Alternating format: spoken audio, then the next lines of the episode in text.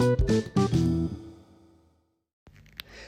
2.5. wird Geocaching 21 Jahre alt, also auch in den USA endlich volljährig. Anlässlich dessen gibt es natürlich ein neues Souvenir. Es ist das Blue Switch Day Souvenir. Ähm, der symbolische blaue Schalter wurde am 2. Mai 2000 umgelegt. Damit wurde das künstliche Störsignal des GPS-Systems ähm, abgeschaltet und die Nutzung auch für Privatpersonen mit einer recht hohen Genauigkeit freigegeben.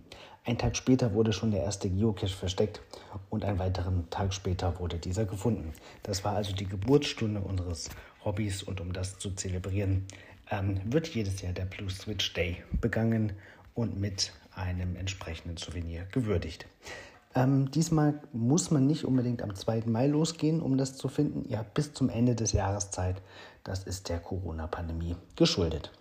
Darüber hinaus ähm, freuen wir uns sehr für Micha und Caro, die mit ihrem Magazin Rucksackabenteuer äh, einen Gastbeitrag für den Geocaching-Blog leisten konnten. Das ist sicher eine gute Promotion für Ihr Heft. Wir wünschen viel Erfolg weiterhin damit und ganz viele Ausgaben und alles entsprechende verlinke ich euch in den Show Notes. Den Link zu den, ähm, zum Souvenirartikel und den Link zu dem Artikel von Micha und Caro äh, aus dem Magazin. Das war's für heute. Bis bald im Wald.